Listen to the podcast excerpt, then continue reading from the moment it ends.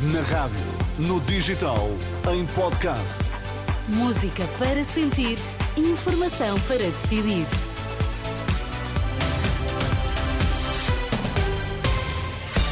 Vamos agora às notícias em destaque esta hora.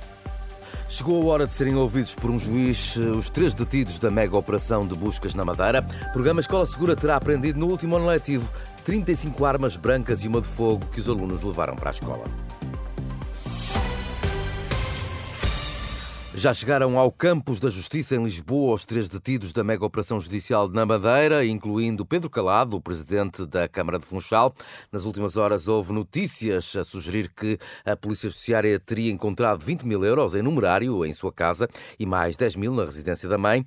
Ora, à chegada na última hora ao Tribunal Central de Instrução Criminal, o advogado autarca eh, Paulo Sai Cunha escusou-se uh, a responder às perguntas dos jornalistas, uh, a prestar qualquer esclarecimento sobre as quantias supostamente encontradas. É tão legítimo vocês terem curiosidade em saber essas coisas, como é legítima a minha recusa é responder às perguntas, porque o meu papel não é responder às perguntas. É só para afastar qualquer suspeita da origem deste Volto dinheiro. a lembrar que foram Estamos encontrados 20 eh, mil euros em eh, dinheiro vivo na hum. casa do seu constituinte, autarca do Funchal, Pedro Calado.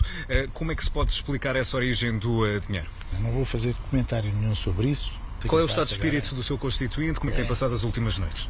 Tem passado a olhar para esta documentação toda, para a prova que vai ter agora que defrontar e a preparar as declarações que vai ter que fazer. Paulo Sai Cunha, advogado de Paulo Pedro Calado, aliás, o presidente da Câmara de Funchal, aqui num registro RTP. A fraude significativa em dos cargos ameaça instituições e democracia. É um alerta deixado na Renascença pelo presidente do Observatório de Economia e Gestão de Fraude, em entrevista ao programa Dúvidas Públicas. À medida que aumenta o fenómeno da fraude e da corrupção, diz António João Maia, mais significativas são as consequências. E uma delas será uma cisão entre as estruturas políticas e os cidadãos, traduzida, por exemplo, na abstenção. Quando a fraude é muito significativa e, sobretudo, quando é praticada ao nível da gestão de topo das organizações, pode inclusivamente levar à destruição da instituição. Ao, ao ponto de poder colocar em causa o regime democrático, por exemplo? A nível político, eh, sim. Se tivermos de facto uma desconfiança generalizada e persistente sobre a capacidade e as funções de nível político, podemos ter aqui uma espécie de uma cisão entre as estruturas políticas e os cidadãos. O presidente do Observatório de Economia e Gestão hum, de Fraude e professor de Ética, António João Maia, passagem de uma entrevista ao programa Dúvidas Públicas com assinatura de Sandra Afonso e Arsénio Reis, para ouvir aqui na rádio depois do Jornal do Meio-Dia. Programa Escola Segura aprendeu no ano passado 35 armas que os alunos levaram para a escola. De acordo com os dados a que o Jornal Notícias teve acesso, entre as apreensões contam-se uma arma de fogo e 27 armas brancas. Ainda assim, a PSP assinala uma diminuição diminuição significativa deste fenómeno em relação ao ano letivo anterior, o ano letivo de 2021-2022. E o Presidente da República pede aos cidadãos para que se mobilizem contra todas as formas de racismo, antissemitismo, discriminação, xenofobia e homofobia. Numa mensagem publicada no site da Presidência para assinalar este Dia Internacional em Memórias das Vítimas do Holocausto e os 79 anos da libertação de Auschwitz-Birkenau, em 1945, o Presidente da República sublinha que eh, o discurso do ódio não desapareceu das nossas sociedades. Ora, que significado terá este dia para uma estudante de 15 anos?